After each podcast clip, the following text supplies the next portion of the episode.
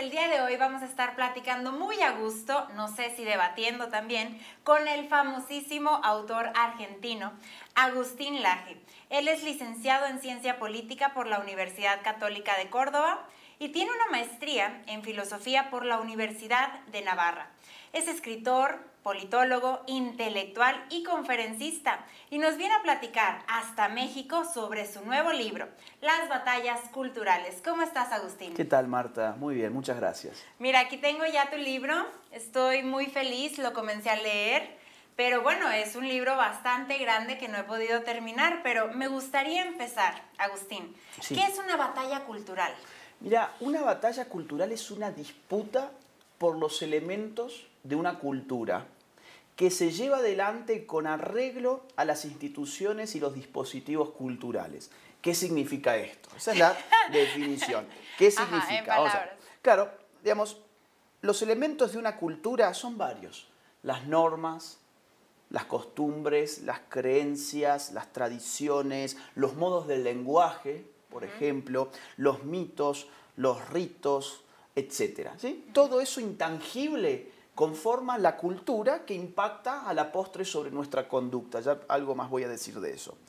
Ahora, disputar por los elementos de la cultura significa yo disputo frente a un otro para determinar cuáles son las creencias colectivas, los valores colectivos, las normas sociales, pero lo hago con arreglo no a balas, no a plomo. Yo no voy a hacer una guerra de guerrillas agarrando una ametralladora como el Che Guevara, ¿no? No, lo que voy a hacer es utilizar las tecnologías y los dispositivos culturales para llevar adelante esa disputa. ¿Cuáles son esas instituciones y dispositivos? Bueno, muchos. Los colegios, las universidades, los medios de comunicación, las redes sociales, eh, los foros literarios, la música, el teatro, el cine, las iglesias, las familias. En todos estos sectores están dando batallas culturales y lo interesante es que la política hoy empieza a tomar forma de batalla cultural porque nunca como antes la gran ciudadanía tuvo acceso a esas herramientas para ella misma poder dar sus opiniones, sus pareceres y poder organizarse, por ejemplo, para generar una tendencia en Twitter. O, por ejemplo, organizarse a través de Internet para hacer una manifestación que después se concreta en el mundo offline, pero que empezó en el mundo online. Bueno, todo esto configura las batallas culturales de hoy y son la forma más cabal para mí de lo político en el siglo XXI. A ver, dime si estoy entendiendo. Entonces, por ejemplo, los políticos agarran estas ideologías. Por ejemplo, el lenguaje inclusivo, que ahora dices que hay que decir todes en vez de todas o todos. Sí. O los políticos también agarran estas ideologías del aborto, ¿no? Que después se vuelve todo un tema. ¿A eso te refieres con que la cultura está adentrándose mucho a la política? Claro, o sea, vos fíjate, la política antes era sobre grandes asuntos públicos, ¿no? Decían en Estados Unidos, es la economía estúpido, ¿no? Eso, eso fue un eslogan que sintetizaba que las personas los asuntos políticos eran finalmente los del bolsillo. Por eso, por ejemplo, la política en el siglo XX fue una política que estuvo atravesada por la noción de clase social, o sea, el sector obrero, la clase proletaria, levantándose contra el sector de los capitalistas. Bueno, esa es la gran política pública, los asuntos políticos eran asuntos públicos. Hoy los asuntos políticos son asuntos privados, las cuestiones del sexo, las cuestiones del género, las cuestiones del lenguaje, las cuestiones del arte, vemos política a través de Netflix, del cine, de las revistas, incluso de la moda. Por ejemplo, Black Lives Matter, ¿no? el movimiento racialista de los Estados Unidos, Black Lives Matter, ha mm, salido a andar por las pasarelas de moda de Europa.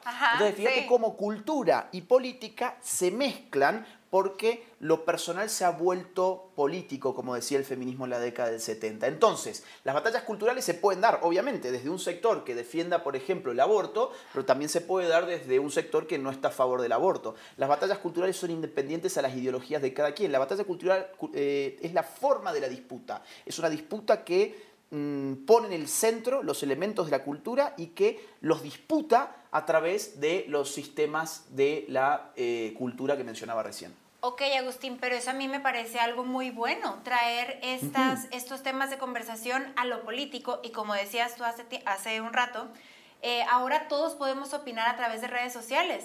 A mí me parece muy bueno que todos puedan expandir sus opiniones a través de redes sociales y que el celular no te sirva simplemente para sacarle una fotografía a tu plato de comida o para hacer tu selfie en el baño, que atrás se ve el retrete, ¿no? No, no, bueno, eso está bien, si les gusta hacerlo, háganlo, está bien. Pero a mí lo que más me gusta de esa tecnología es que te permite compartirle al mundo lo que vos opinás. Eso me parece obviamente que es el polo democrático que tienen las redes sociales. Por eso yo no es que yo critico la batalla cultural, al contrario. Yo digo, acá hay que dar batallas culturales porque es la forma de la política hoy. Lo que yo no coincido con vos es que sea bueno que la política tome los asuntos personales de los individuos, porque la política en última instancia siempre es una referencia al Estado. Es decir, cuando yo politizo un tema, ese, ese tema termina siendo estatizado, porque el Estado es la organización política moderna por definición. ¿Dónde están los políticos en el Estado? ¿Qué temas toma el Estado los temas políticos? Por lo tanto, si yo politizo, por ejemplo, mi identidad de género, no va a faltar mucho tiempo para que una ley termine institucionalizando ciertas identidades de género, volviéndolos artefactos políticos. Eso a mi juicio es muy negativo porque termina politizando la totalidad de la vida y se difumina la frontera que separa lo público de lo privado. Los sistemas eh, totalitarios se caracterizan precisamente por difuminar lo público de lo privado y mezclarlo absolutamente todo y para mí eso es un problema al final de cuentas para la libertad. Porque una cosa es que una persona tenga la libertad de autopercibirse mujer siendo biológicamente hombre. Yo no voy a cuestionar eso. Lo que sí yo cuestiono es que ese sea un asunto político que genere una obligación social, incluso legal, en mi persona. Ok, y nada más para ir cerrando en este tema, yo lo dejaría como pregunta.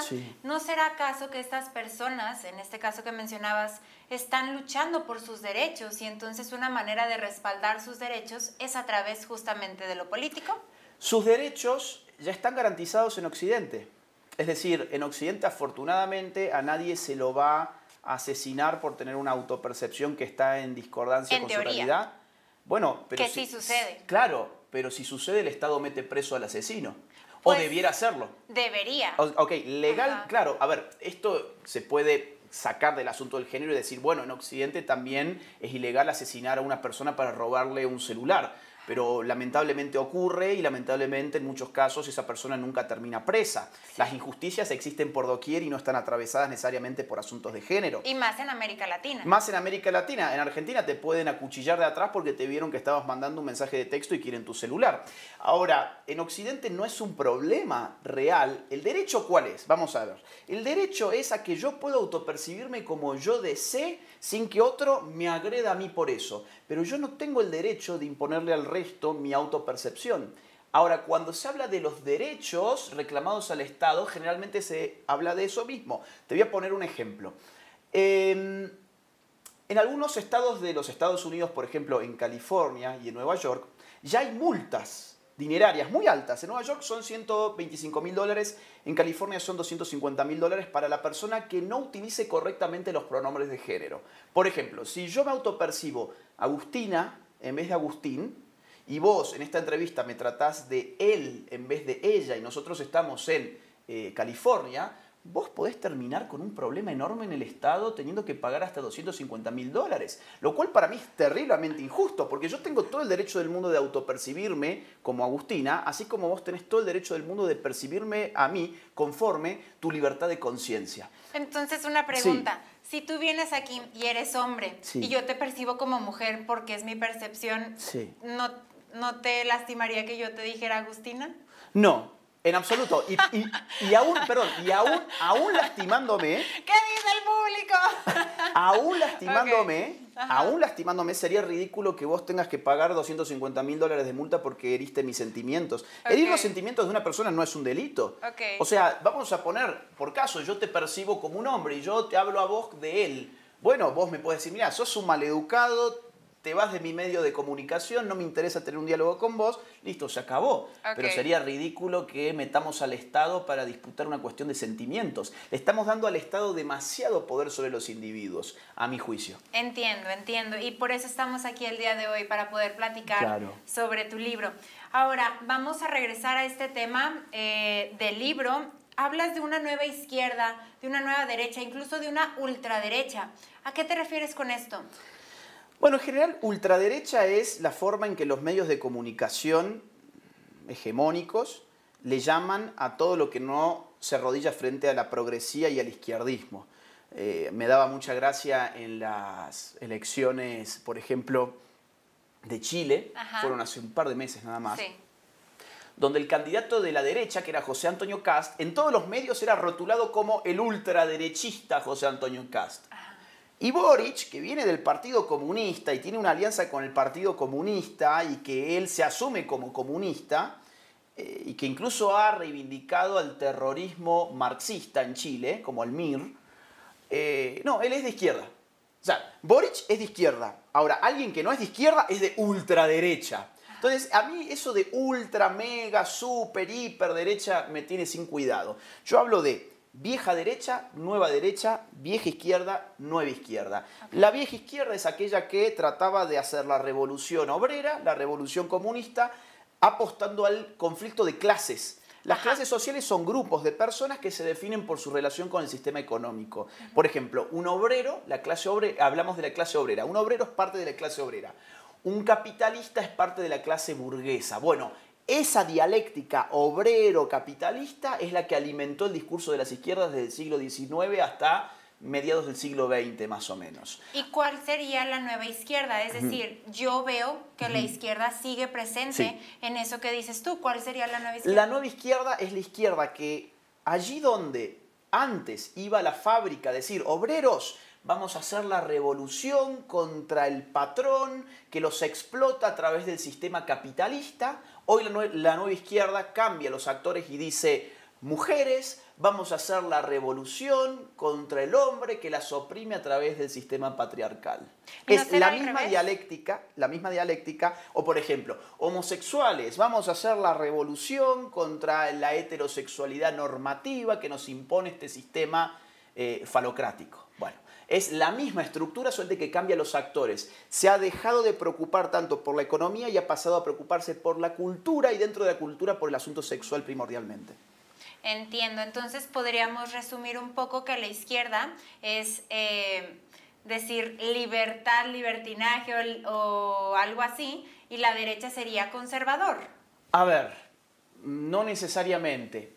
Yo no creo que la izquierda sea libertad porque la izquierda siempre es una remisión al Estado. La izquierda siempre reenvía el asunto político al Estado y el Estado por definición es el monopolio del uso de la fuerza. O sea, el Estado fundamentalmente es una maquinaria que tiene por función limitar la libertad del individuo. Cualquier cosa que yo mando al Estado es un límite para la libertad del individuo, por lo tanto yo creo que la izquierda no es liberal, sino que es liberticida. Liberal, esa es la palabra, liberal. En, Estados Unidos le, llaman liberals, eh, pero acá liberal en América Latina significa otra cosa, significa una persona que quiere menos Estado en su vida, menos burocracia, menos impuestos, menos políticos y menos gastos públicos. Eso configura hoy una pata de lo que es la nueva derecha. Es decir, los liberales clásicos, los libertarios, también los conservadores que vos mencionabas recién, em, son parte de lo que yo en el libro llamo la nueva derecha, diferente de la vieja derecha, que eso es otra cosa. La vieja derecha este, no, no voy a hablar nada de acá de México, ¿sí? no, lo, no lo puedo hacer porque acá hay un artículo constitucional, pero lo voy a poner con otros ejemplos. Por ejemplo, en España el PP, eso es la vieja derecha. La nueva derecha en España es Vox. Por ejemplo, en Chile la vieja derecha era Sebastián Piñera, la nueva derecha era José Antonio Cast. En Argentina la vieja derechita cobarde centro derechita, ¿verdad? Era Macri, la nueva derecha es Javier Milei. Entonces tenemos, o por ejemplo, Donald Trump entraría seguramente dentro de lo que yo llamo nueva derecha, que es una comunión entre sectores conservadores y libertarios, frente a la progresía y al izquierdismo. Ok, y ya para ir cerrando, ¿tú crees que hacia allá vamos? O sea, América Latina, en tu opinión y en tu libro sobre todo, ¿cuál es tu visión sobre la nueva derecha? ¿Tú crees que América Latina debería de adoptar ciertas características hacia esa nueva derecha? La nueva derecha es un proyecto en curso, todavía no está definido qué es eso. Yo en el libro trato de definirlo, trato de pensar qué sectores pueden componer esa nueva derecha y trato de ofrecer una estrategia política basada en batallas culturales. Por eso el título del libro. Yo veo sí que en América Latina empieza tímidamente a emerger nuevas derechas que curiosamente tienen un éxito electoral enorme y que están compuestas por outsiders. Como te decía, Javier Milei en Argentina ha tenido un éxito electoral impresionante en los últimos meses. José Antonio Cast salió segundo en las elecciones presidenciales. Bolsonaro ganó en Brasil. Eh, en España, Vox en solo cinco años pasó a ser la tercera fuerza nacional. Entonces, ¿hay un futuro para la nueva derecha? Yo creo que sí, que lo hay, está emergiendo, pero es un proyecto en curso. Hay que ver qué le deparan los años siguientes y qué estrategias adoptan. La estrategia que yo ofrezco en el libro es una estrategia basada en batalla cultural. Excelente. ¿Hay algo más, Agustín, que nos quisieras compartir?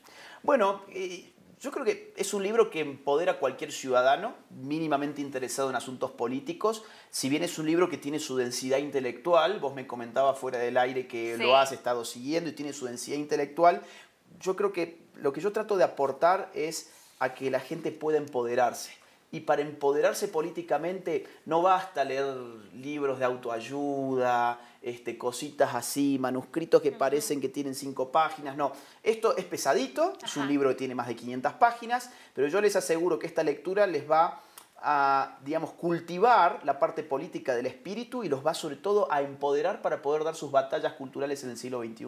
Excelente, Agustín. Pues ya te contaré que ¿Qué opino de este libro al final de leerlo? Eh, la verdad me parece muy interesante y como dices, es para tomar con un cafecito, para ir reflexionando que tanto nos hace falta a todas las personas en general, en América Latina, en México, y irlo digeriendo poquito a poquito. Así es. Muchas gracias Agustín por esta entrevista. A vos, muchísimas gracias. Hasta la próxima.